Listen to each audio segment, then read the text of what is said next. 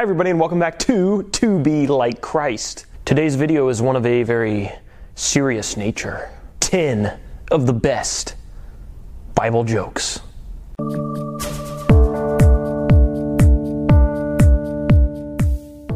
What kind of man was Boaz before he married Ruth? I don't know. He was ruthless. hey, you. Which servant of God was the biggest sinner? I don't know. Moses, duh. He broke all Ten Commandments at once. Ha ha. Ha Hey, you. Who is the shortest person in the whole Bible? I don't know. A lot of people think that it was Nehemiah, but it was actually Bildad the Shuhite. These jokes stink. Hey, how do you make holy water? You get some regular water and you boil the devil out of it. It's funny. Laugh. Hey, hey, you. What did Adam say to Eve on the day before Christmas? It's Christmas, Eve. hey, where's the first math problem in the Bible? When God told Adam to go forth and multiply. Hey, hey, hey, hey. Why wasn't Cain. Try that again. Why wasn't Cain. No, I messed it up. Why couldn't Cain offer a pleasing sacrifice to the Lord? Do you know? Do you know? Because he wasn't able. Where's the first tennis match mentioned in the Bible?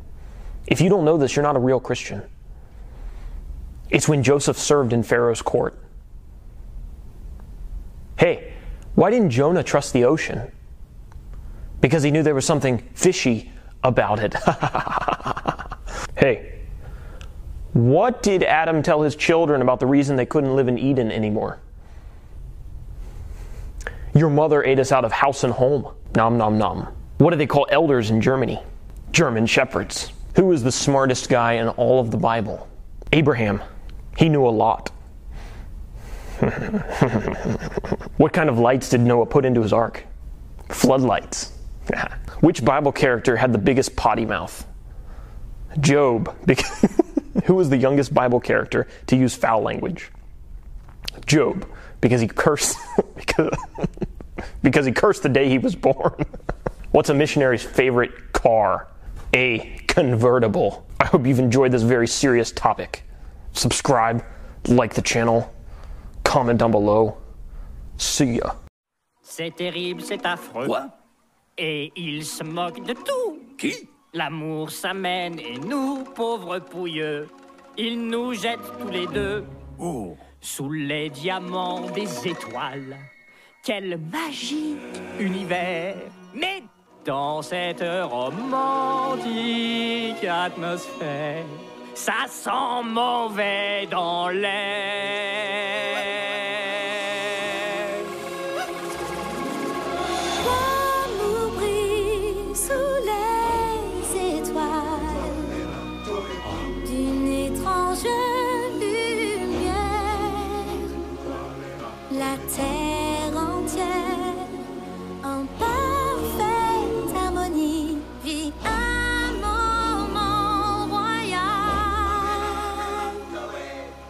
Je voudrais lui dire je t'aime, mais comment lui avouer?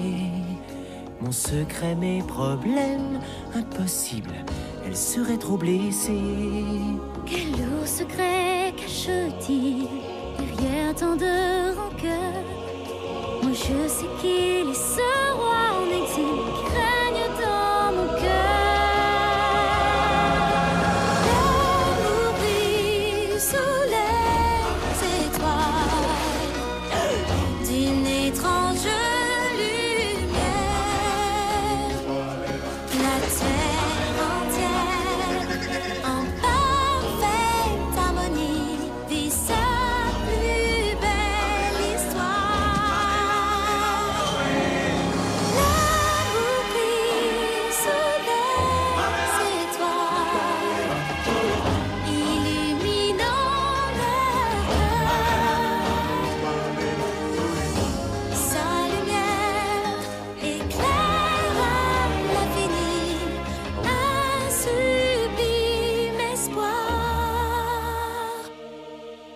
sublime espoir. S'il s'en fuient vers leurs rêves ce soir. Dans leur folle ronde. Si notre ami nous dit au revoir, nous, Nous serons seuls au monde.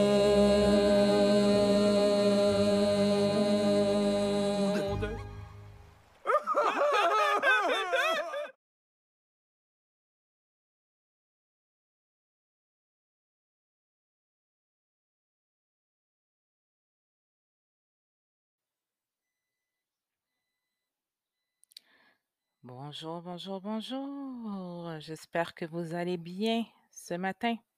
Alors, ici, Dalla Luna Pierre, on est le 17 juillet 2021 et il est présentement 9h56 du matin. Ceci est mon podcast spécial édition, le livre d'Esther.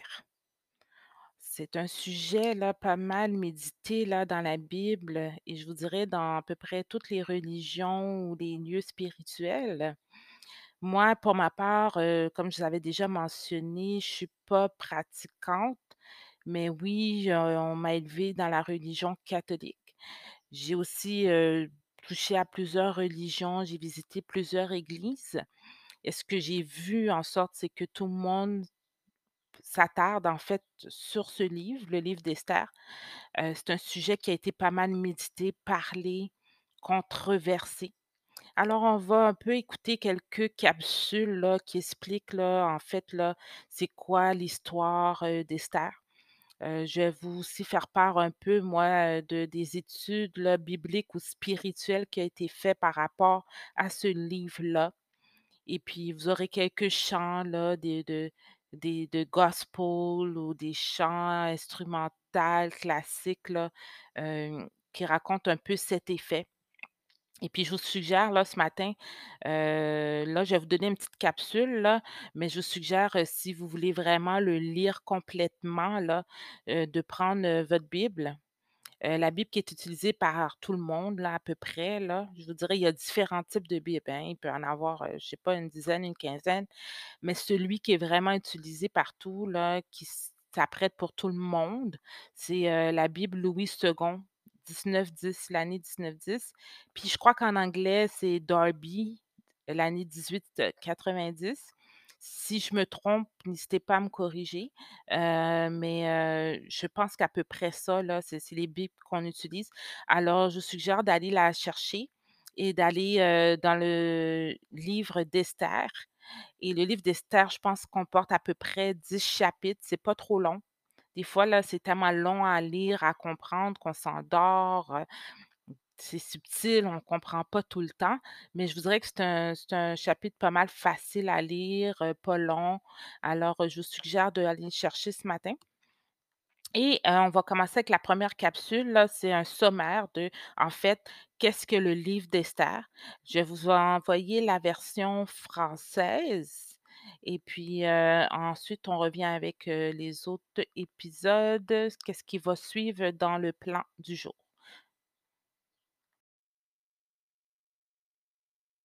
Le livre d'Esther. C'est un des livres les plus passionnants et les plus surprenants de la Bible. L'histoire se déroule plus de 100 ans après que les Israélites aient été exilés de leur terre à Babylone. Bien que certains juifs soient retournés à Jérusalem, rappelez-vous, Esdras et Néhémie, nombreux sont ceux qui ont préféré rester sur place. Et c'est de cette communauté juive vivant à Suse, la capitale de l'empire de la Perse antique, que parle le livre d'Esther. Les personnages principaux de cette histoire sont deux juifs, Mardoché et sa nièce Esther. Il y a ensuite le roi de Perse qui est une sorte d'ivrogne facilement influençable dans cette histoire. Et pour finir, on a Aman, l'intrigant premier ministre perse, le méchant tapis dans l'ombre. En fait, ce livre de la Bible est particulièrement surprenant car Dieu n'est jamais mentionné, pas une seule fois. Ce qui à première vue peut sembler plutôt étrange. C'est la Bible tout de même. N'est-elle pas censée parler de Dieu? Mais c'est en fait une brillante manœuvre de la part de l'auteur qui, soit dit en passant, est anonyme, car la lecture de cette histoire nous incite à la recherche de la main de Dieu dont les empreintes sont perceptibles partout. L'histoire est pleine de pseudo-coïncidences particulièrement étranges et de retournements ironiques qui, mis bout à bout, vous amènent à saisir la providence divine à l'œuvre en arrière-plan. Voyons l'histoire plus en détail. Le livre s'ouvre sur deux banquets raffinés donnés par le roi perse, dont la durée s'étale sur un total de 187 jours. Et tout ça dans le très honorable but d'afficher sa grandeur et sa splendeur à la face du monde. Le dernier jour du banquet, alors qu'il est complètement ivre, le roi exige que son épouse, la reine Vashti, se présente à la fête pour qu'il puisse vanter sa beauté devant tous. Elle refuse, et dans une rage folle d'ivrogne, le roi destitue Vashti et proclame le décret insensé selon lequel tous les hommes perses doivent désormais être les maîtres de leur propre foyer. Ensuite, il organise un concours de beauté pour trouver une nouvelle reine. On se croirait dans un navet qui passe à la télé. Mais c'est précisément au milieu de ce mauvais feuilleton qu'Esther et Mardoché font leur entrée. Esther, qui cache son identité juive, intègre le concours de beauté et le remporte. Le roi tellement obsédé par Esther qu'il décide d'en faire la nouvelle reine de Perse. Peu de temps après, et par le plus grand des hasards, Mardoché surprend la conversation de deux officiers de la garde royale en train de comploter pour assassiner le roi. Il en informe Esther qui, à son tour, informe le roi. Et Mardoché reçoit le mérite pour avoir sauvé la vie du roi. Remarquez que depuis le début, Dieu n'est mentionné nulle part. Bien que tout semble scénarisé de manière providentielle, que peut bien préparer Dieu? Il faut continuer à lire pour le découvrir. Le personnage suivant qu'on nous présente est Aman, qui en réalité n'est pas un Perse. Il est défini comme un Agagite. C'est un descendant des anciens Cananéens. Rappelez-vous 1 Samuel chapitre 15. Le roi élève Aman à la position la plus élevée du royaume et exige que tout le monde s'agenouille devant ce dernier. Mais quand Mardoché voit Aman, il refuse de se mettre à genoux, ce qui, bien entendu, met Aman dans une furie monstre. Quand il découvre que Mardoché est juif, Aman réussit à convaincre le roi d'adopter cet ignoble décret visant à exterminer l'ensemble du peuple juif. Et c'est sur un coup de dé que Aman choisit la date de l'anéantissement des juifs. En hébreu, le mot dé se dit pour. Gardez ça en mémoire pour plus tard. Donc, dans un délai de 11 mois, le treizième jour d'Adar, tous les Juifs mourront. Aman et le roi organisent ensuite un banquet pour célébrer leur horrible décision. L'attention se tourne désormais vers Mardoché et Esther, qui représentent le seul espoir pour le peuple juif. Ils élaborent un plan par lequel Esther devra révéler son identité juive au roi et lui demander d'annuler le décret. Cependant, conformément à la loi perse, approcher le roi sans une convocation royale est un acte punissable de mort. Mais dans une déclaration devenue célèbre, Mardoché est convaincu que, même si Esther garde le silence, la délivrance des Juifs viendra d'autre part. Et Mardoché est de se demander ensuite, alors qu'il s'adresse à Esther, Qui sait C'est peut-être pour une situation comme celle-ci que tu es devenue reine. La réaction d'Esther est un véritable acte de bravoure. Elle décide d'aller trouver le roi en ayant à l'esprit les propos désormais célèbres. Si je dois périr, je périrai. Sachant ce qui est sur le point d'arriver, on assiste à l'ironique retournement de tous les plans maléfiques d'Aman. D'abord, Esther invite le roi et Aman à un premier banquet qu'elle organise. Elle dit ensuite vouloir leur faire une demande spéciale à tous les deux, lors du banquet VIP du lendemain. Alors qu'il quitte le banquet totalement ivre, Aman voit Mardoché dans la rue, et c'est fou de rage qu'il ordonne d'ériger un grand pieu pour y empaler Mardoché dès le lendemain matin. Difficile de faire pire comme situation pour les Juifs et Mardoché, pourrait-on penser. Mais c'est sans compter le coup de théâtre. Il se trouve que cette nuit-là, le roi n'arrive pas à trouver le sommeil et en guise de livre de chevet, il demande qu'on lui lise les chroniques royales. Et c'est là qu'il découvre comment Mardoché lui a sauvé la vie. Un détail qu'il avait complètement oublié. Le lendemain matin, Aman vient demander au roi la permission d'exécuter Mardoché. Mais c'est précisément à ce moment-là que le roi ordonne à Aman d'honorer publiquement Mardoché pour lui avoir sauvé la vie. Aman a donc le devoir de conduire Mardoché dans toute la ville sur un cheval royal en disant à tout le monde de l'honorer. Ce coup de théâtre dans l'histoire est un point de bascule pour l'ensemble du livre. C'est l'étape qui amorce la chute d'Aman et l'ascension de Mardoché au pouvoir. Voyez un peu comment ça se met en place. Le lendemain est le jour du deuxième banquet d'Esther. Le roi et Aman arrivent et Esther commence à dérouler ses informations au roi. Tout d'abord, elle est juive. Et deuxièmement, Aman a promulgué un décret visant à la tuer, elle, ainsi que Mardoché qui lui a sauvé la vie, et à exterminer tous les juifs. Bon, le roi avait déjà beaucoup bu, et après avoir entendu ces propos, il entre dans un nouvel accès de rage d'ivrogne et ordonne qu'Aman soit empalé sur le même pieu qu'il a fait ériger pour Mardoché. C'est autant ironique qu'atroce pour Aman de finir ainsi. Mais l'exécution d'Aman ne résout pas le problème du décret visant à tuer tous les juifs. Les regards se tournent donc vers Esther et Mardoché, pendant qu'ils élaborent un plan pour annuler le décret. Ils découvrent que le roi ne veut pas révoquer un décret qu'il a déjà proclamé. Mais pour remédier à la situation, le roi confie à Mardoché le soin d'émettre un décret inversant les effets du premier. Ainsi, à la date initialement fixée pour tuer tous les Juifs, le 13e jour d'Adar, les Juifs doivent désormais se défendre et massacrer en retour tous ceux qui ont comploté de les tuer. Ensuite, Mardoché, Esther et tous les Juifs organisent des banquets et des fêtes pour célébrer ce nouveau décret et Mardoché est élevé au poste le plus proche de la couronne. Le jour du décret finit par arriver et les Juifs l'emportent sur leurs ennemis.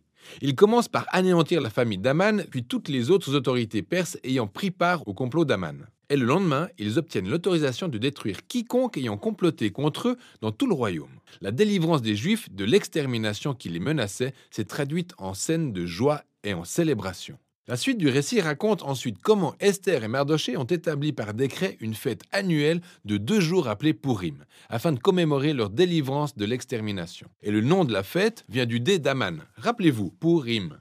Le livre s'achève sur un court épilogue montrant l'élévation de Mardoché à la plus haute fonction du royaume, soit la seconde autorité juste après le roi. On y décrit aussi sa splendeur et sa grandeur royale pendant que les Juifs prospèrent en exil. Et maintenant, prenons un peu de recul. Voyez un peu la conception liée à cette histoire. Cette histoire est une succession de retournements ironiques, mais on peut désormais voir à travers la structure que l'intrigue en elle-même est un retournement ironique. Ainsi, la splendeur du roi, ses fêtes et ses décrets sont le reflet de la splendeur de Mardoché, avec ses fêtes et ses décrets à la fin. Esther et Mardoché sauvent d'abord le roi, mais à la fin, ils sauvent tous les Juifs. Ensuite, on a l'élévation d'Aman, ses édits et banquets qui sont défaits par l'élévation de Mardoché, ses édits et banquets. En plein milieu, on a l'épisode de planification d'Esther et de Mardoché. Et pour finir, il y a les deux banquets d'Esther qui encadrent le plus grand retournement, le point de bascule de toute l'histoire l'humiliation d'Aman et l'élévation de Mardoché. Magnifique. L'autre caractéristique fascinante de ce livre est l'ambiguïté morale des personnages.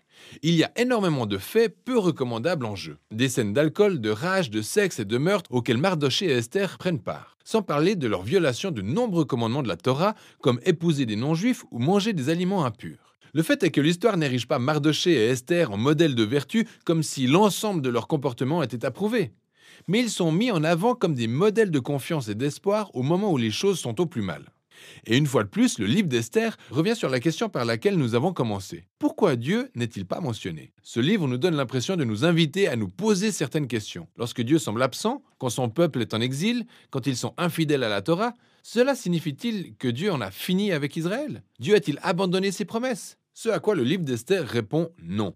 Il nous invite à voir que Dieu est présent et même en action au milieu de la pagaille et de l'ambiguïté morale de l'histoire humaine. Et qu'il se sert de la fidélité de personnes, même moralement faillibles, pour accomplir ses desseins. Ainsi, le livre d'Esther nous invite à faire confiance à la providence divine, même quand nous ne pouvons pas la voir à l'œuvre. Et aussi à comprendre que, peu importe le degré de gravité des situations difficiles, Dieu reste engagé à racheter son monde. Et voilà ce dont il est question dans le livre d'Esther. Bon, alors ceci était la version française.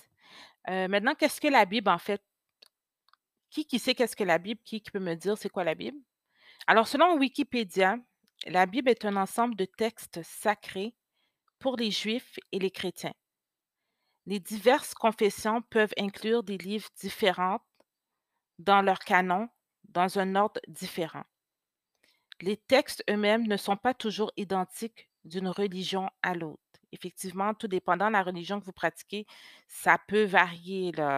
Peut-être qu'il y a des textes qui sont ajoutés, retirés ou modifiés, mais ça peut être variable.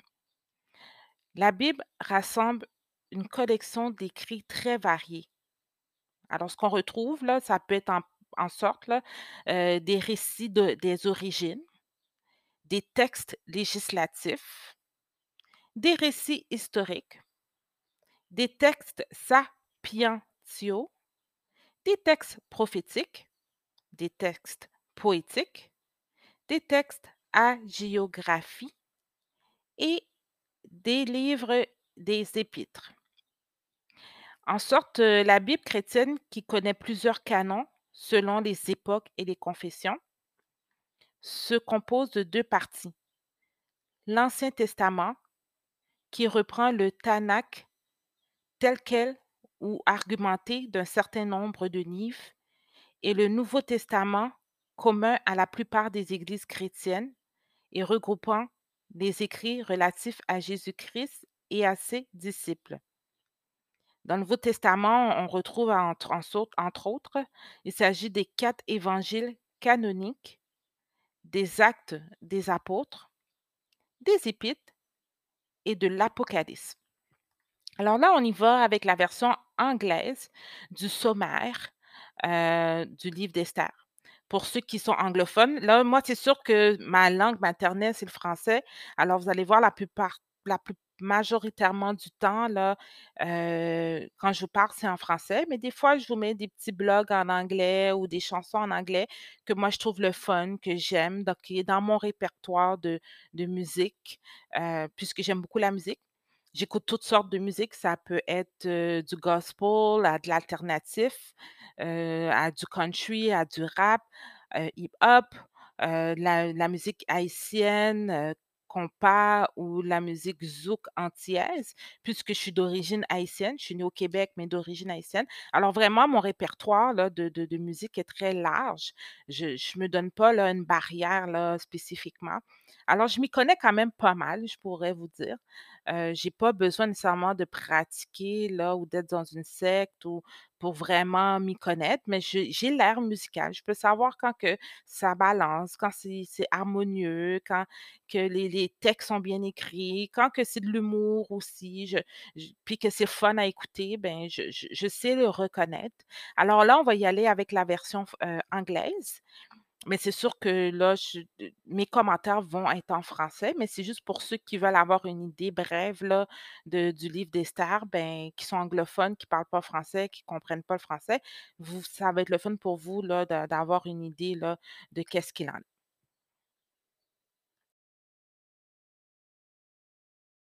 The book of Esther. It's one of the more exciting and curious books in the Bible. The story is set over 100 years after the Babylonian exile of the Israelites from their land. And while some Jews did return to Jerusalem, remember Ezra and Nehemiah, many did not. And so the book of Esther is about a Jewish community living in Susa, the capital city of the ancient Persian Empire.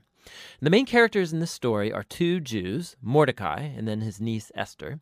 And then there's the king of Persia, who's something of a drunken pushover in this story. And then there's the Persian official Haman, the cunning villain. Now, this is a curious book in the Bible, mainly for the fact that God is never even mentioned, not once, which might strike you as kind of odd. I mean, isn't the Bible about God? But this is a brilliant technique by the author, who's anonymous, by the way.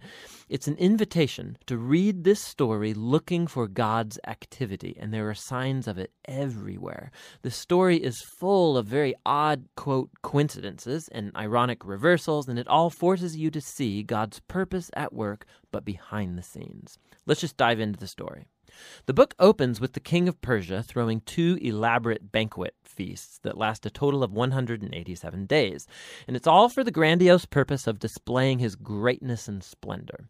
On the last day of the banquet feast, he's really drunk and he demands that his wife, Queen Vashti, appear at the party to show off her beauty. She refuses, and so in a drunken rage, the king deposes Vashti and makes the silly decree that all Persian men should now be the masters of their own homes. Then he holds a beauty pageant because he wants to find a new queen. This is like a really bad soap opera. But it's right here that we're introduced to Esther and Mordecai. Esther hides her Jewish identity and enters the beauty pageant and wins. And the king is so obsessed with Esther that he elevates her to become the new queen of Persia. Now, after this, and even more serendipitous, is the fact that Mordecai just happens to overhear two royal guards plotting to murder the king. And so he informs Esther, who in turn informs the king, and Mordecai gets credit for saving the king's life. Now, right here from the beginning, God's not mentioned anywhere, but this all seems providentially ordered. What is it that God's up to? You have to keep reading.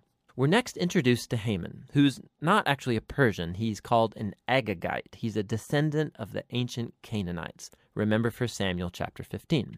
The king elevates Haman to the highest position in the kingdom, and he demands that everybody kneel before Haman. Well, when Mordecai sees Haman, he refuses to kneel, which of course fills Haman with rage. And when he finds out that Mordecai's Jewish, Haman successfully persuades the king to enact this crazy decree to destroy all of the Jewish people. And to decide the date of the Jews' annihilation, Haman rolls the dice. A die is called pur in Hebrew. Tuck that away for later. Eleven months later, on the 13th of Adar, all the Jews will die. Haman and the king then have a drinking banquet to celebrate their really horrible decision. So the focus now turns to Mordecai and Esther, who are the only hope for the Jewish people.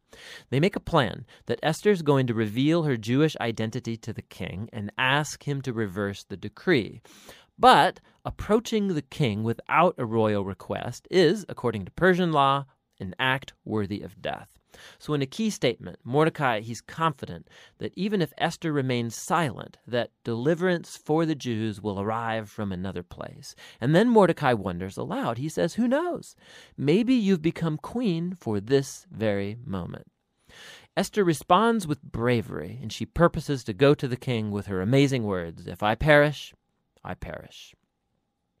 Now, in what unfolds, we watch the ironic reversal of all of Haman's evil plans. So, Esther hosts the king and Haman at a first banquet, and she says that she wants to make a special request of both of them at an exclusive banquet the following day. So, Haman leaves the banquet totally drunk, and he sees Mordecai in the street. He fumes with anger, and he orders that a tall stake be built so that Mordecai can be impaled upon it in the morning. It seems like things can't get any worse for the Jews and for Mordecai. But all of a sudden, the story pivots. It just so happens that night the king, he can't sleep. And he has the royal chronicles read to him for good bedtime reading. And he just happens to hear about how Mordecai had saved the king's life. He had totally forgotten. So in the morning, Haman enters to request Mordecai's execution. And the king, in that moment, orders Haman to honor Mordecai publicly for saving his life. So now Haman has to lead Mordecai around the city on a royal horse, telling everyone to praise him. Now, this moment in the story, it's a pivot for the whole book. It begins Haman's downfall and Mordecai's rise to power. Watch how this works.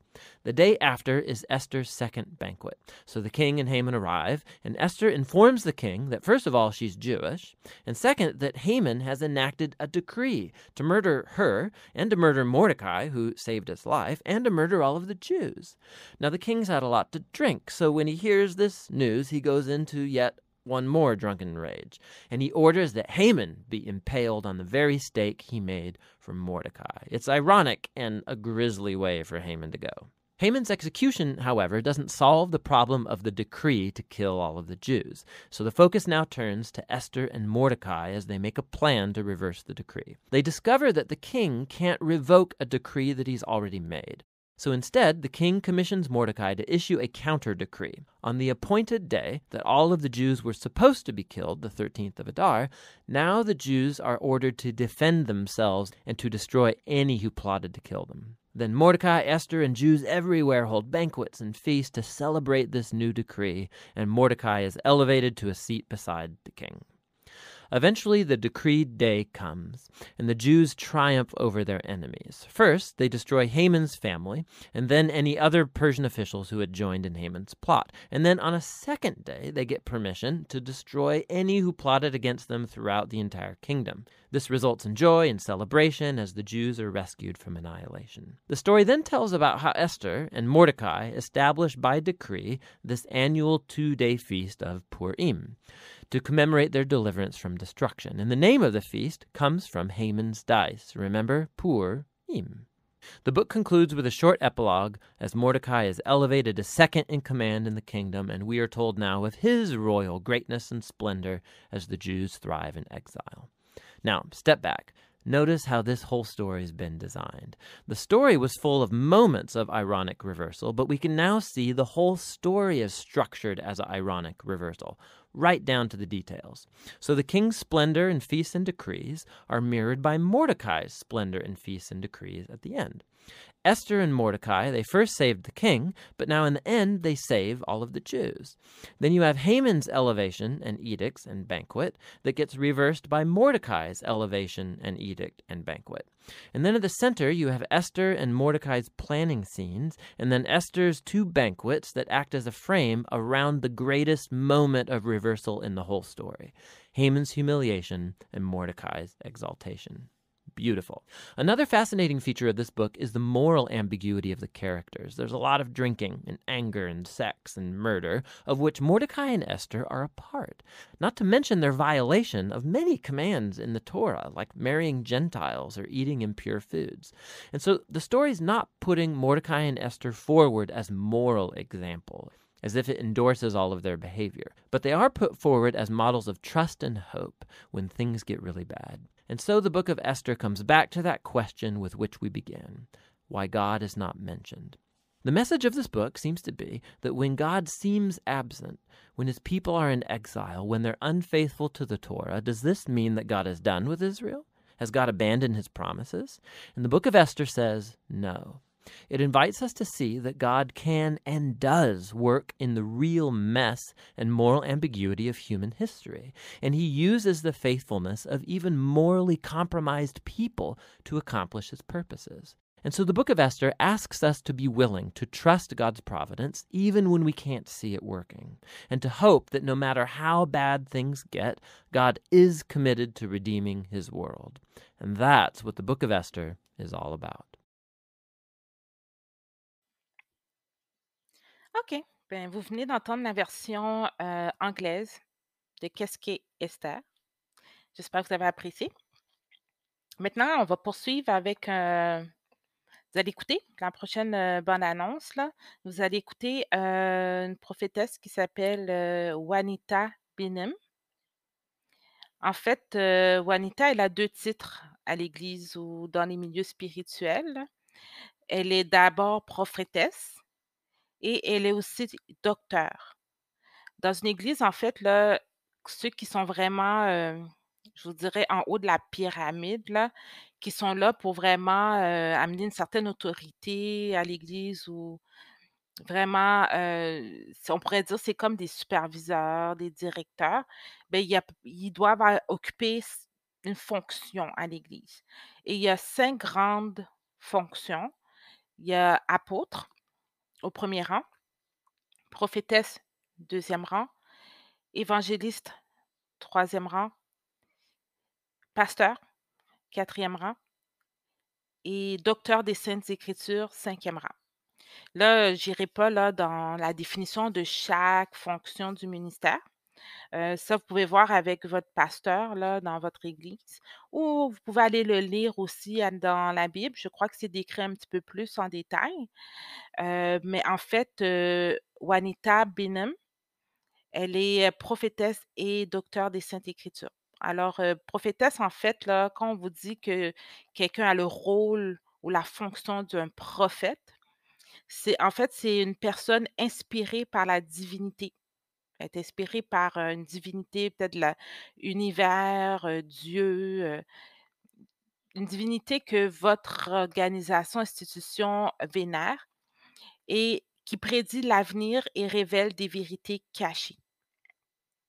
Alors, elle révèle des vérités cachées. Elle, c'est comme, je pourrais vous dire que ça serait quoi? Une bonne médium, en fait. Je ne veux pas vulgariser le titre, parce que ça, ça, ça prestance, c'est... mais si vous voulez comme mieux comprendre qu'est-ce qu'elle fait, c'est comme une bonne médium que vous allez voir de temps en temps dans la famille ou dans votre communauté pour savoir, ah, qu'est-ce qui va m'arriver dans les jours, dans les mois, dans les années qui suivent, pourquoi je fais toujours ce cauchemar, pourquoi que ça va mal? Fait que c'est un peu ce type de personne à l'Église. Et elle aussi, elle porte le docteur des Saintes Écritures, c'est qu'elle, elle a eu un doctorat en études bibliques. Qu'elle peut être un professeur, elle peut enseigner les saintes écritures de la Bible. Alors, pour ceux qui sont un petit peu plus intellectuels comme moi, qui préfèrent mieux comprendre le cœur de la Bible ou comprendre le cœur d'une histoire, ben, je pourrais aller la voir dans ce moment d'études bibliques pour essayer de comprendre un peu plus les passages de la Bible. Fait que c'est ça son rôle, en fait. Et puis, euh, là, ce que je vais vous faire écouter, c'est une conférence spirituelle qu'elle a faite aux États-Unis dans ses débuts de carrière, qui l'a propulsée dans, dans sa vie. Maintenant, elle a son église à elle, à son nom, elle est propriétaire. Mais avant, c'est sûr qu'elle était attitrée et où elle était sous la supervision d'un apôtre ou d'une autorité beaucoup plus supérieure qu'elle. Alors, je ne sais pas trop si vous allez comprendre. Ça va durer à peu près 10 minutes, mais ça va vous donner un genre d'idée de sa personnalité, de, ce qu'elle veut euh, expliquer. Euh, c'est une forme d'autobiographie, mais live. Moi, j'en ai fait une autobiographie écrite, mais elle, elle l'a faite live. Fait qu'elle a ouvert une conférence biblique, puis elle a dit, voici ce qui m'est arrivé dans mon passé. Dans mon passé, on me considérait comme une Esther parce que j'étais pas très fidèle, je je sortais avec des gars, je puis j'étais pas nécessairement mariée, fiancée, puis à chaque fois, les gars me trompaient, puis je comprenais pas pourquoi ils me laissaient tomber, puis là, elle explique, ses problèmes économiques, ses problèmes familiales, son milieu d'où ce qu'elle vient, heu, défavorisé. Fait que là, elle explique tout ça, puis là, elle a décidé de rentrer à l'église, elle a décidé de se sanctifier parce qu'à l'église, il faut quand même que tu as une certaine pensée de fidélité. Ça veut dire qu'on ne veut pas nécessairement que tu sois avec plusieurs copains ou copines. On veut que tu fréquentes une personne, puis on veut que ça soit sûr que ça marche. Fait qu'au au bout de moins d'un an, on veut voir des fiançailles. Après le un an, on veut voir un mariage, on veut voir une famille, des enfants. Fait que beaucoup, l'Église, ils incultent l'obéissance, la fidélité, la soumission. Heu, alors elle, elle a dû expliquer un peu son passé là, au début, quand elle est venue s'installer à l'église. Alors ça s'appelle, No More Sheets. Je sais pas si vous en avez entendu parler, ça fait le tour du monde. C'était une des premières fois qu'on voyait une femme bavarde, qui crie, qui a du caractère, puis qui a pas peur de dire tous les problèmes, ou tous les infidélités qu'elle a eues ou toutes les formes de prostitution qu'elle a faites, la drogue, tous ses problèmes économiques. Elle a parlé haut et fort, de d'où elle venait, puis c'est une façon de en elle, là, de confesser ses péchés, puis de pouvoir s'installer à une église co complètement, puis de devenir par la suite quelqu'un d'important à l'église. Il fallait qu'elle passe par ce chemin-là. Elle a fait son autobiographie, mais live. Heu, vous allez pouvoir le regarder sur YouTube. C'est une série, de peut-être de 10 capsules aussi, là. Heu, ça dure à peu près pour une totalité d'une heure de temps. Mais là, je vais vous donner juste une capsule de 10 minutes. Puis on la considérait vraiment comme la reine Esther, qui a un peu un passé lourd, qui a un passé un peu instable, qui vient s'installer à l'église ou dans une organisation, qui a dû sûrement faire des choses croches quand même. Puis là, elle elle elle faut qu'elle essaye de suivre la façon, la vision du roi qui est sur place. Puis dans ce temps-là, le roi sur place, c'était T.D. Jakes. Heu, c'est un grand, bishop, on pourrait dire là, dans l'industrie. Heu, il fallait qu'elle soit soumise sur son autorité et sur celui de sa femme. Et alors, heu, il fallait qu'elle passe par ce parcours-là. Et puis, fait qu'elle, elle est venue avec No More Sheets, c'est super intéressant. Heu, nous, la communauté noire, on aime ça là, quand ça on est des personnes expressives, que ta colère, tu tu la montres, ta tristesse, tu la on alors elle est venue avec elle est venue avec cette façon-là à l'église, puis ça vraiment là, les femmes ont été: «Mon Dieu, c'est la première fois là qu'on entend quelqu'un qui nous parle de sa vie sexuelle à l'église». Puis là, c'est comme mais ils ont aimé ça. Puis ils ont ils l'ont transformée tranquillement. Puis elle est devenue plus sage. Puis maintenant, elle a sa propre église. Heu, elle est plus sur l'autorité de T.D. Jakes. Elle a son entreprise. Elle vend ses CD audio, ses livres, heu, hem, elle fait ses études bibliques, heu, je veux dire vraiment, elle est devenue une femme accomplie. Elle a son ministère de femmes accompli.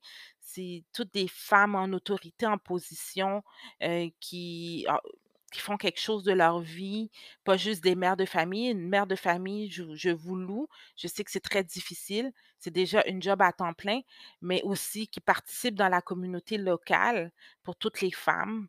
Euh, alors, elle est vraiment devenue une femme, je pourrais dire, complète. Alors, on y va. Juste, euh, je ne sais pas si vous allez aimer, mais écoutez, puis vous, allez me donner vos commentaires, partagez. Euh, Dites-moi ce que vous avez pas aimé, ce que vous voulez comprendre par rapport à ça. Puis, euh, je vous reviens. There is such an awesome task that been placed before me today. And I really need your prayers today because there's such a responsibility. Every time you mount a platform, there is a responsibility. That responsibility is to make sure that there is no flesh. I think we have heard and seen enough flesh in this decade to last us throughout eternity. And the purpose that the Lord has called me to this platform is a very uncomfortable position for me today. And it's uncomfortable because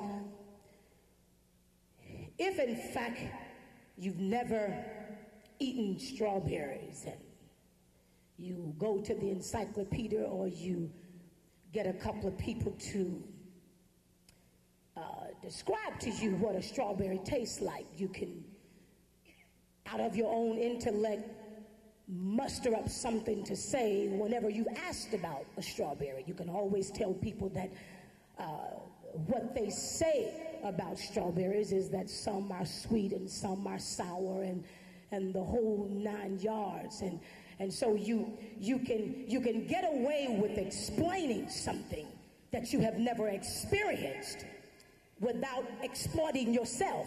But when you've been called to do something or to speak on a subject that leaves you vulnerable and, and, and, and naked, that's a, that's a big responsibility because there's no way that I can preach around being single. I can't just give you a definition out of the Bible or a definition out of Webster as to what single is all about and thinking that, that after we shout a couple times and say a couple amens and, you know, you can go right out of the auditorium and feel like I've just gotten some information about, about being single. But, but, but because I have experienced that and am experiencing that, that, that there is no way that I can talk about it without, without dipping in my own business. You understand what I'm saying? I gotta, I gotta, I gotta kind of put myself out there and I'm, I'm kind of feeling nervous about that. And I'm sitting over there in the seat and I'm saying to God, don't, don't mess me up like that because, because these are my secrets and these are my own little failures and these are my own little things that I've done that I don't want anybody to, to know that I've done. And then the Lord said to me while Sister Beverly was singing, how can you help somebody if you don't tell anybody where you've been? They've heard enough junk. They've heard stories. And if you're like me, I've gone to the bookstore. I've bought just about every book I can think of on being single and how to be single and how to walk single. And none of it really helped me until I began to experience the single life.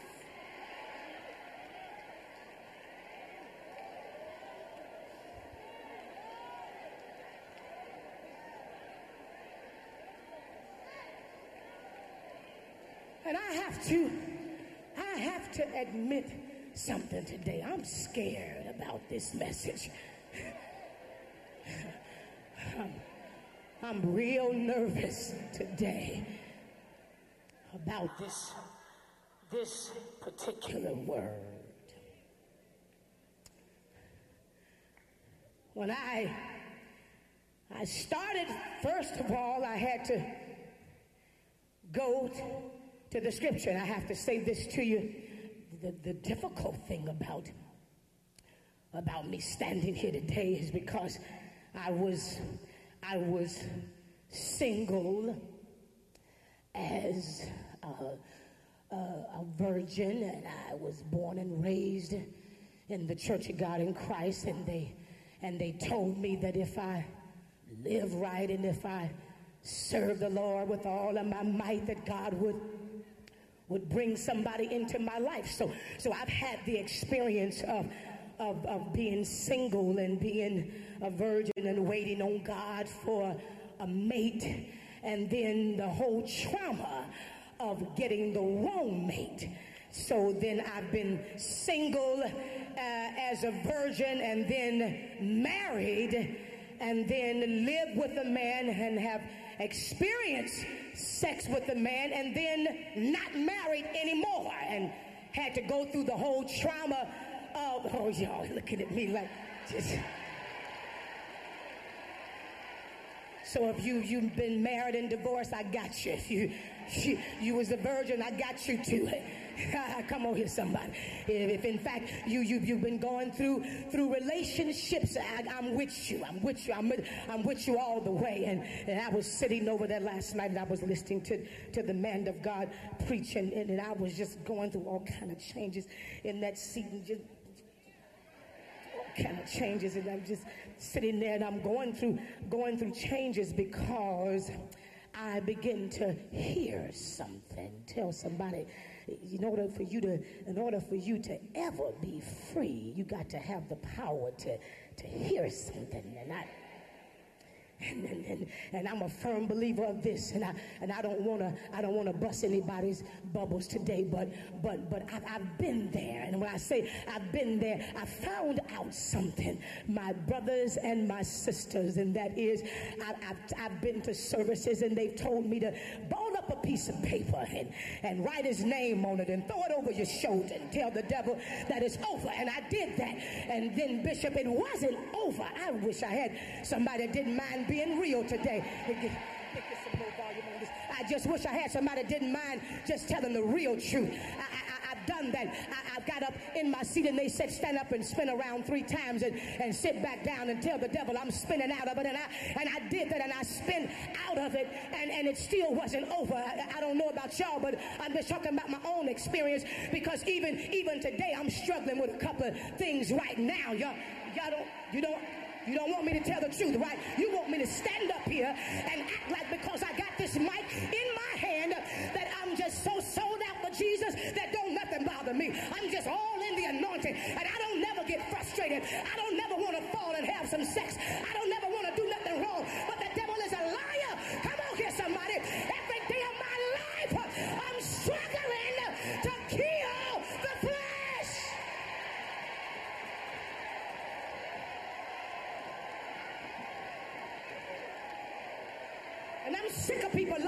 Me. I'm sick of people telling me, oh, come on here, somebody. Just come on and tell me the truth. Oh, come on here, somebody. Oh, it's a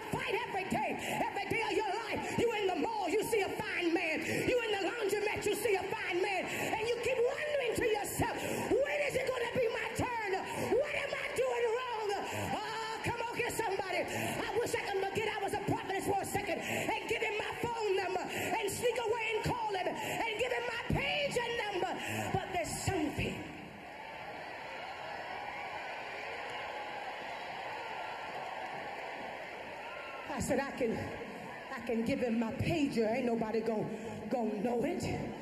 I can I can give him a I can give him the phone number to the office. Ain't nobody gonna know it. Come on, somebody. And I look at look at myself and I you're getting dressed up every day and you're saying and you're saying for what? There's got to be more to this than just traveling across the country and preaching and preaching and everybody jumping and shouting.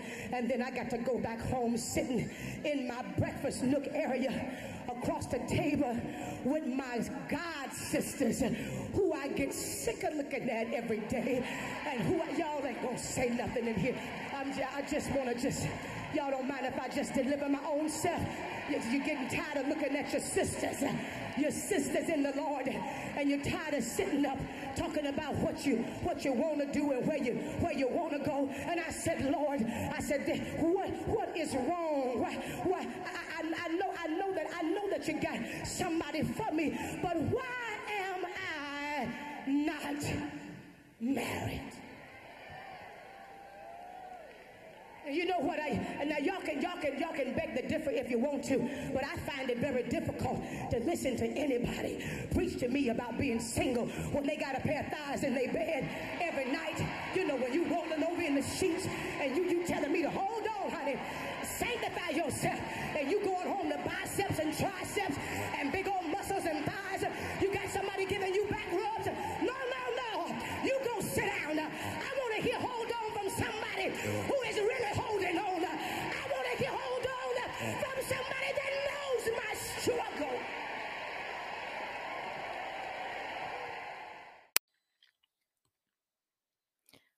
OK. Alors, on- bref, euh, vous venez d'écouter le No More Cheats. C'est très intéressant. Allez chercher aussi les, les CD. Euh, je pense qu'elle vend les CD ou le coffret, je pense, sur son site.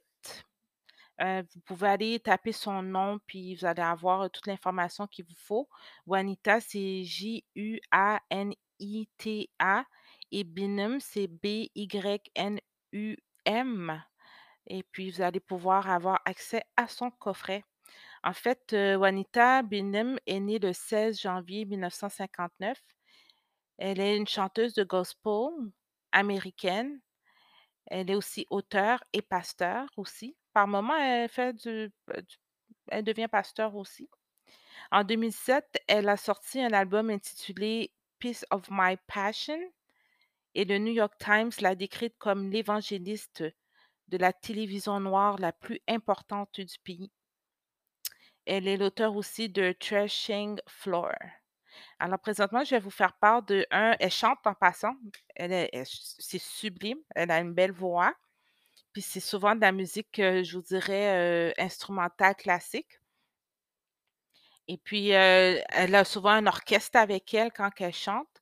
Fait que je vais vous faire entendre le sublime chant là, euh, qui parle du roi, euh, du roi et Esther.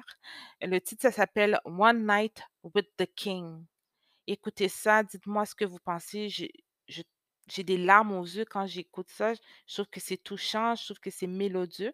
Alors, vous allez écouter présentement le chant que j'ai choisi pour vous.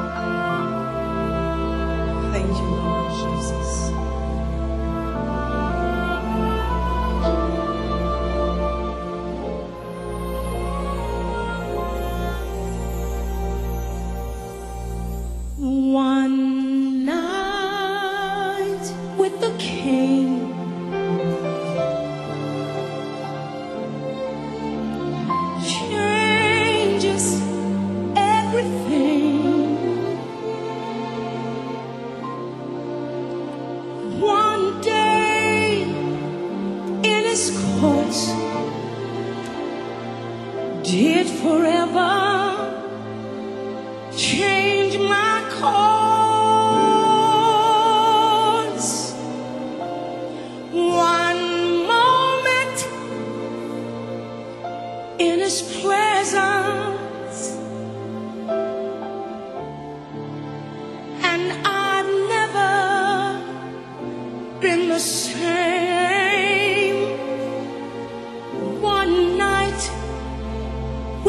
King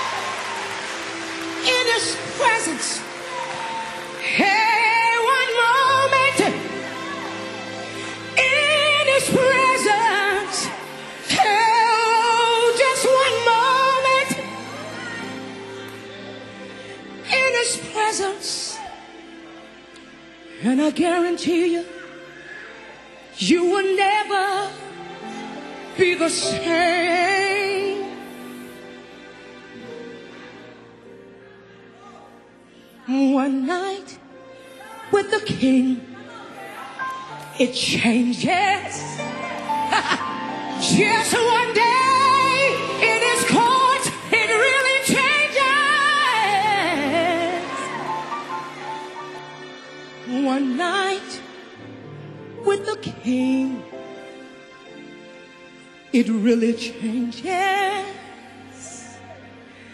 everything.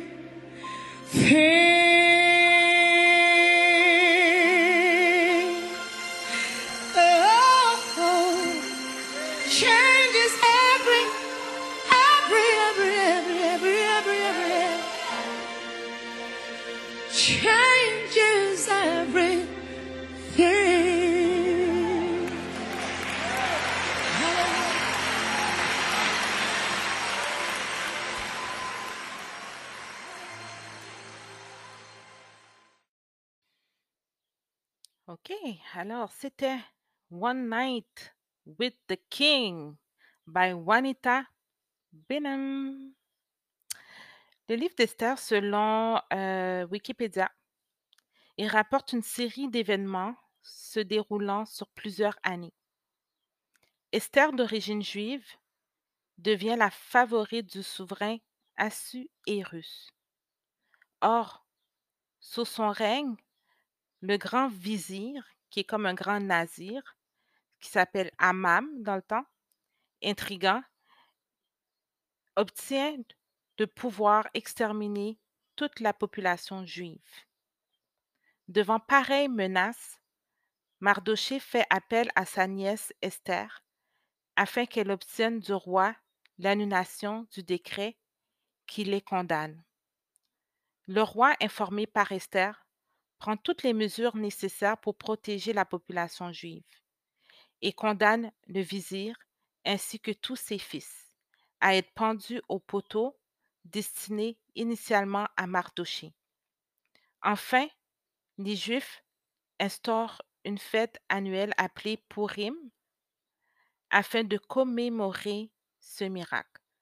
C'est une fête là, qui s'étale sur plusieurs jours là, pour déclarer leur victoire parce qu'ils ont réussi à détruire le destructeur qui voulait les condamner à vie. Euh, alors, ça s'étale sur plusieurs jours. Il y a des buffets, banquets, euh, des danses, des chants, des prières qui se font. Et puis, comme ça, tout le monde garde la joie, tout le monde est heureux, puis la communauté redevient plus forte, la communauté se parle et se regroupe. Alors, c'est une belle fête là qu'ils font annuellement, là, tout le temps, la communauté juive, pour se rappeler de ce moment-là de, de guerre qu'ils ont eu intense, qui aurait pu les entraîner dans la mort? Alors, Esther, il faut juste se rappeler là, que elle est d'origine juive. Elle est venue s'installer dans le pays d'Assuérus. D'accord? Mais elle est d'origine juive. Et elle était sous la tutelle de son oncle Mardoché. Elle a perdu ses parents à un jeune âge. Elle n'avait pas de papa, pas de maman. Et c'est son oncle qui l'a recueillie. Puis quand son oncle a vu qu'elle était devenue une grande demoiselle, une belle jeune fille, il lui a dit, moi, j'ai plus les moyens de m'occuper de toi vraiment. Alors, il l'a emmené faire une sorte de parade de mode, là, dans la ville, la capitale de Assuérus. Il l'a emmené là faire sa parade de mode. Il y avait d'autres jeunes filles aussi qui faisaient leur parade de mode. Puis le roi Assuérus l'a choisi. C'est sûr qu'il y avait d'autres candidates, mais elle faisait partie des femmes qu'il a choisies, il la trouvait belle. Mais il ne savait pas qu'elle était d'origine juive. Elle a caché tout le long qu'elle était juive parce qu'elle est belle, parce qu'elle est capable de parler la langue du roi. Elle a pu s'amalguer dans l'équipe, dans le groupe, dans la capitale facilement. Puis elle est restée là au moins quatre ans, là, puis personne ne savait qu'elle était juive. Et puis, pendant ce temps-là, son oncle Mardoché y allait alentour du château, il se tenait proche de toutes euh, les clôtures pour voir comment que le roi traitait sa nièce. Est-ce qu'elle était bien traitée? Est-ce qu'elle mange bien? Est-ce qu'elle elle s'habille bien? Est-ce qu'elle va bien en santé? Fait que là, il allait de temps en temps, une fois par semaine, aller voir sa nièce pour voir si elle allait bien. Fait que pendant quatre ans, trois, quatre ans, le, son oncle qui la suivait. Puis des fois, elle courait dehors en cachette. Elle passait par un souterrain pour aller le rencontrer, pour le parler de temps en temps. Fait que là, il y a eu une grande guerre dans la capitale euh, parce qu'il y a eu un, deuxième roi qui voulait s'élever, qui s'appelle Aman. C'est un vizir qui est considéré un nazi. Puis lui, il pouvait pas supporter les Juifs parce que les Juifs, ils habitaient pas dans le château, mais ils habitaient alentour du château, peut-être dans un petit champ quelque part caché. Fait que là, ils voulaient éliminer tous ces Juifs-là qui étaient cachés dans le champ. Ils disaient que ça servait à rien, même s'ils avaient du talent, ça, amenait plus de dépenses que d'autres choses. Fait que lui, il a levé un décret. Assuérus, il ne savait pas qu'elle était juive. Il a levé un décret, il s'est fait partenaire avec Amam pour détruire la communauté juive. Fait que là, le, le Mardoché, là, il, il dit Appelez-moi là, la reine Esther, faut que je la parle. Fait que là, les servants, là, ils couraient, dit Il y a un clochard là, qui, qui, qui est autour du, du, château qui aimerait te parler. Il s'appelle Mardoché, est-ce que tu le connais? Puis elle dit Ah, ouais, je pense que oui, j'ai déjà croisé. Fait que là, le soir, elle courait, elle passait par les ruelles, puis elle allait rencontrer son oncle Mardoché. Fait que là, Mardoché lui dit On est dans la merde, excusez-moi de l'expression. On a entendu qu'il y a un décret qui s'est levé contre les Juifs, puis qu'on va être exterminés bientôt. Si tu vas voir ta communauté juive, ils sont dans la chenoute. Là, elle sort un peu, elle voit que tout le monde a l'air des mendiants, tout le monde a l'air dans la famine, il y en a qui tombent malades, les, le monde ne mange pas à bon efficient. Là, elle voit, ça faisait comme peut-être trois ans, deux ans qu'elle les avait pas vus. Puis là, elle voit que la communauté est vraiment mal en point. Elle regarde son oncle, il commence à devenir palote un peu. Puis elle dit: «Mais là, on me semble qu'on t'a élevé dernièrement, puis là, tu t'es tombé palote». Puis il dit: «Ouais, mais tu sais, moi, j'habite quand même dans les champs, là. Vous m'avez élevé pour une chose que j'ai faite pour le roi, mais moi, ma vie, là, c'est dans les champs, avec les Juifs». Puis là elle est toute traumatisée, toute triste de ça. Elle, bientôt, là, finit son 4 ans avec le roi, fait qu'elle doit décider est-ce qu'elle reste avec le roi ou tu sais, fait que là, elle est toute mélangée dans sa tête. Puis là, finalement, ben elle fait après avoir prié, prié, prié, heu, elle retourne au château. Elle était son mandat était presque terminé, là. Le roi lui donnait juste un trois quatre ans au au château. Fait que là, elle retourne voir le roi, puis là, le roi dit: «Hey, qu'est-ce que tu fais, Esther, toi? Il me semble tu t'en vas bientôt. Pourquoi tu viens me voir?» puis elle dit: «Ben, j'ai quelque chose à t'avouer. Je sais que ton ton bras droit, là, c'est Amam, mais ton bras droit, là, ça me fait du mal parce que je t'ai jamais avoué que j'étais juive». Fait que là, ton décret, là, ça s'applique à moi, ma communauté, ma famille? Puis là, le roi est tout bouleversé, puis il a dit: «En plus, là, Amam, il a levé la main sur moi, il est super méchant, puis il veut tuer mon oncle. Le Mardoché que tu as élevé parce qu'il t'avait aidé dans quelque chose, ben finalement, c'était mon oncle. Puis lui, il est contre mon oncle complètement». Fait que là, il est tout bouleversé, il s'en va méditer. Il dit: «Oh, qu'est-ce que je fais, heu? Je l'avais choisi Amam, là, c'est un bon partenaire d'affaires, là. Je sais pas quoi faire». Mais finalement, Amam, il il a vu que Esther parlait au roi, puis il s'est fâché encore. Puis je pense qu'il est devenu méchant avec elle. Puis là, quand il a été regarder le roi, quand il a vu vraiment que Esther se faisait maltraiter par Amam, ben là, il a dit: «Non, ben Amam, ça ça finit là ton mandat toi aussi». Puis il a décidé de le mettre en prison, mais il y a eu une puis là, après ça, il y a eu une guerre avec les Juifs, ils ont été l'assassiner. Fait que lui puis ses enfants, ils sont morts. En tout cas, c'est tourné un vrai drame politique, là, que ça a fait le le tour du monde à l'époque, là.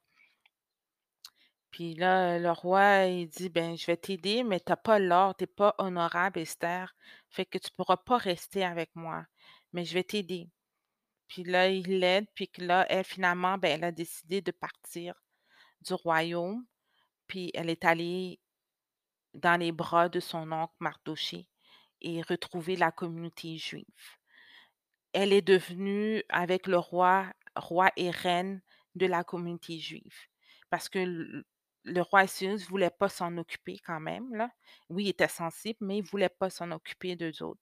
Fait qu'il il a préféré là, de le l'a chassé du royaume, puis il a préféré lui donner le titre de reine, mais pour sa famille, sa communauté à elle. En fait, c'est ça l'histoire, là. Encore une fois, j'essaie de l'e l'expliquer dans le mieux possible. Moi, je suis pas historienne, je suis pas pasteur, je suis pas docteur des Saintes Écritures. Encore une fois, heu, fiez pas à moi, ne vous fiez pas à moi à 100% allez voir votre pasteur local pour qu'il vous explique mieux, pour qu'il vous donne des références peut-être plus justes. Heu, mais entre autres, c'est ce genre d'idée, ce genre d'histoire-là, heu, de qui est Esther. Je vous donne un petit quiz là, biblique, sur le livre d'Esther. J'espère que vous avez lu les passages complètement. Alors, ici, première question. À quoi Esther vit-elle? Qu'elle avait obtenu la faveur du roi? Choix de réponse 1. Le roi sourit. Choix de réponse 2. Le roi tendit à Esther le sceptre d'or. Choix de réponse 3. Le roi l'invita à un festin. Choix de réponse 4. Le roi lui fit un cadeau d'or. Alors, c'est le choix de réponse 2. Le roi tendit à Esther le sceptre d'or. On passe à la deuxième question. Esther avait un deuxième nom. Lequel? Choix de réponse 1. Hadassa. Choix de réponse 2. Vashti. La réponse est le choix de réponse 1. Hadassa. On passe à la troisième question. Quel roi donna le festin relaté dans Esther 1? Choix de réponse 1. Le roi Cyrus. Choix de réponse 2. Le roi Belshazzar. Choix de réponse 3. Le roi Assuérus. Choix de réponse 4. Le roi Sédécias. La réponse est choix de réponse 3. Le roi Assuérus. Quatrième question, et non la moindre. Ça va être la dernière. C'est un petit quiz, là, vraiment, euh, pour vous échauffer, là, juste pour vous mettre dans, dans, dans- le mood, là, comme on dit, là. C'est pas, c'est pas pour vraiment savoir si vous connaissez votre Bible, l'histoire, là. J'ai rien à vous donner, en fait, là. C'est juste pour votre culture générale. Alors, euh, quatrième euh, question. Esther avait un tuteur du nom de choix de réponse 1, Mardoché. Choix de réponse 2, Amam. La réponse est choix de réponse 1, Mardoché.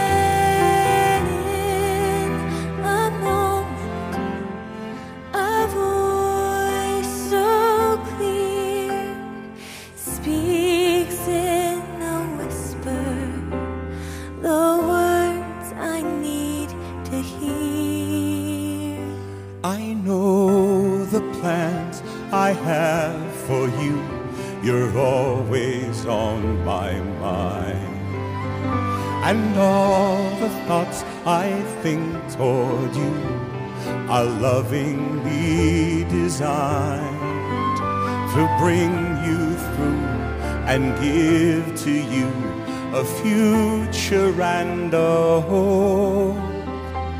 Therefore your peace, therefore your good. The plans I have for you.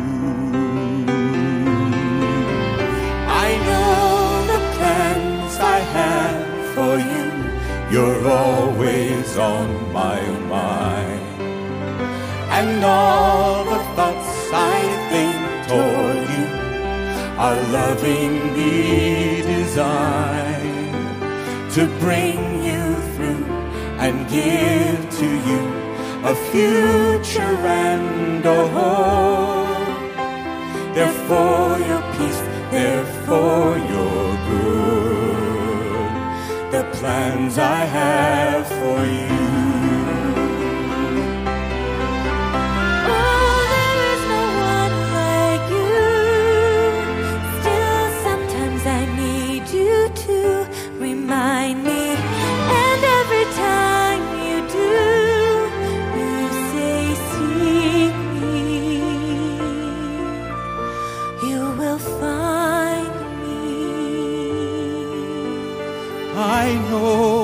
plans I have for you. You're always on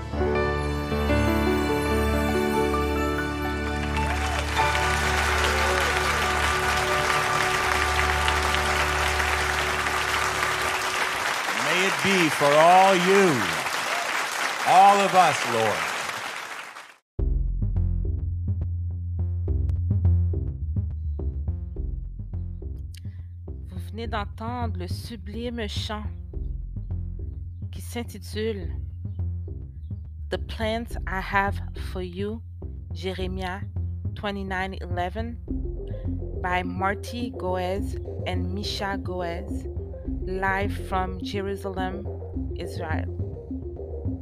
Un autre beau chant que j'ai voulu euh, partager avec vous. C'est mon deuxième chant que j'ai choisi. Moi, je ne les connais pas, euh, mais ça parle un peu aussi là, des plans que le roi a pour toi, qu'il a choisi. Et quand il te demande c'est quoi que tu veux, c'est sûr que lui, dans sa tête, il voudrait que tu suis sa vision. Mais il y a des rois qui sont très généreux, qui te laissent faire, qui te laissent être toi-même et vivre ton expérience. Mais le but, en fait, là, c'est que quand tu décides d'être sous l'autorité d'un roi ou d'un gouvernement ou d'une personne haut placée ou d'une autorité, c'est de suivre sa vision, sa mission. Et comme ça, tu vas toujours être attaché à un groupe, à une équipe, à une famille. euh, tout ce qui devrait vraiment te rendre complète, là, je te, je te dirais, là, en- en- entre autres. Maintenant, on y va avec euh, le proverbe du jour. C'est d'un écrivain inconnu. Je ne sais pas si ça vient de la Bible ou de d'un penseur là, quelconque. J'ai pas pu trouver là, qui, qui a dit cette formule, mais je trouvais ça très intéressant. Alors, on y va? Nul n'est prophète en son pays. Il est plus difficile d'être apprécié chez soi qu'à l'étranger. Les talents de quelqu'un ne sont jamais assez reconnus par les siens. On a usuellement moins de succès en son pays qu'ailleurs. C'est parmi les siens qu'on a le moins de chances d'être cru. Très bien, hein? Moi j'ai beaucoup aimé. C'est vrai, des fois, c'est difficile là, de, de- d'avoir sa place là, dans sa famille, dans ses amis, dans, dans son groupe, surtout quand tu as un passé lourd, quand tu as une réputation ou quand il y a eu des altercations. Ça peut être difficile là, que même si tu aurais beau avoir tout le talent du monde, tout l'argent, l'argent n'achète pas tout.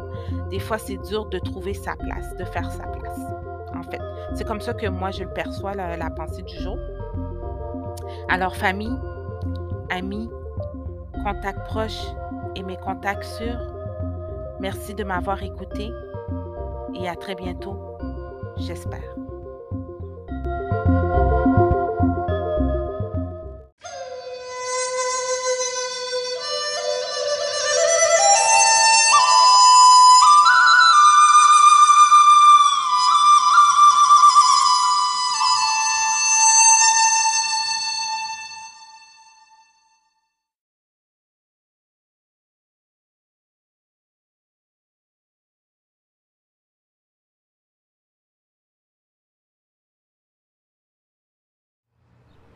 I saw Denzel Washington on TV the other day. He's a real good looking man. Man, I remember when me, him, and Wesley Snipes were young back in the 80s. They still got some of their money. I look good. I ain't got nothing, but I look good. It's a good life. It's a good life. That's it. That's it. Yeah. Yeah.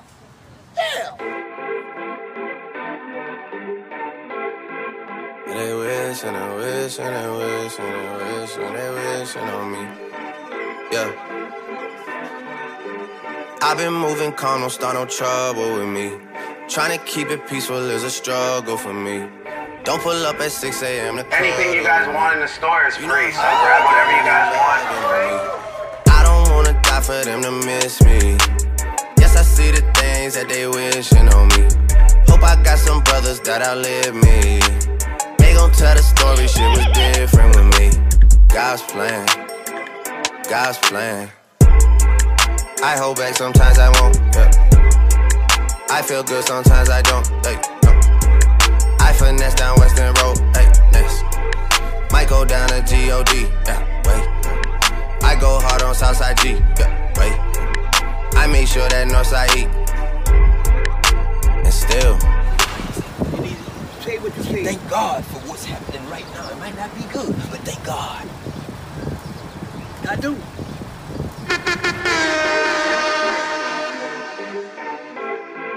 They wish and they wish and they wish and they wish and they wish on me. Yeah.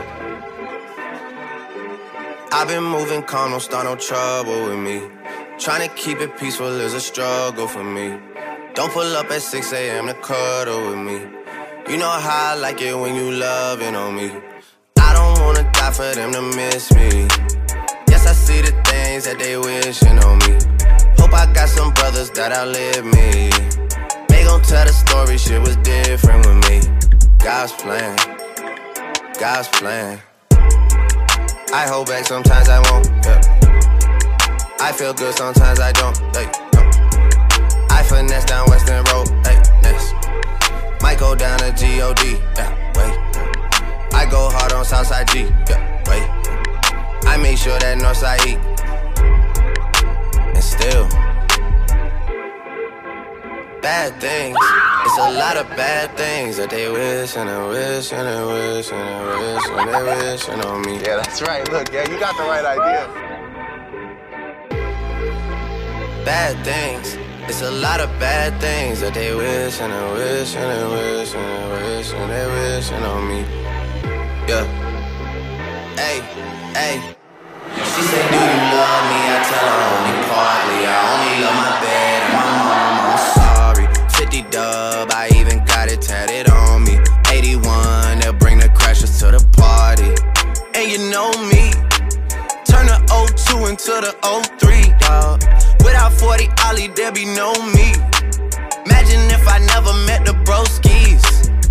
God's plan, God's plan. I can't do this on my own, hey, no. Hey. Someone watching this shit close, yup, close. I've been me since Scarlet Road, hey, road, hey. Might go down as G-O-D, yeah, wait. I go hard on Southside G. Hey, wait. I make sure that Northside oh eat that. And still.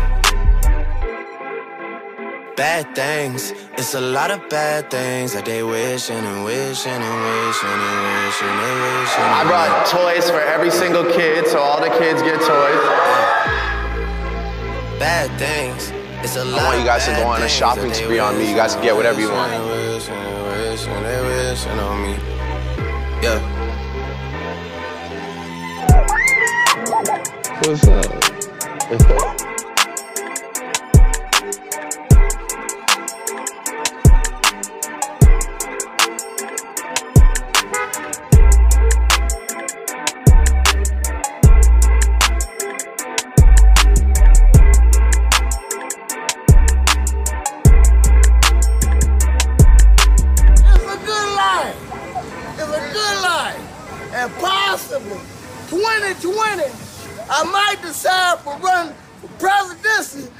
United States. This is what a president is supposed to look like. Okay? That's right. I was trying to get jobs. I was trying to reach out to different workforce programs, and I, I can't thank you enough. We're making a $25,000 donation to the school for uh, incentives for the after school program, which we're really excited about. We're donating 50000 to Trust me, we're nothing without our mothers, so thank you. You gotta make sure you take care of your mom too, no matter what you do. That's all we got, you know? Trust me. That's my world too, you know? Thank you so much. God bless you. Love.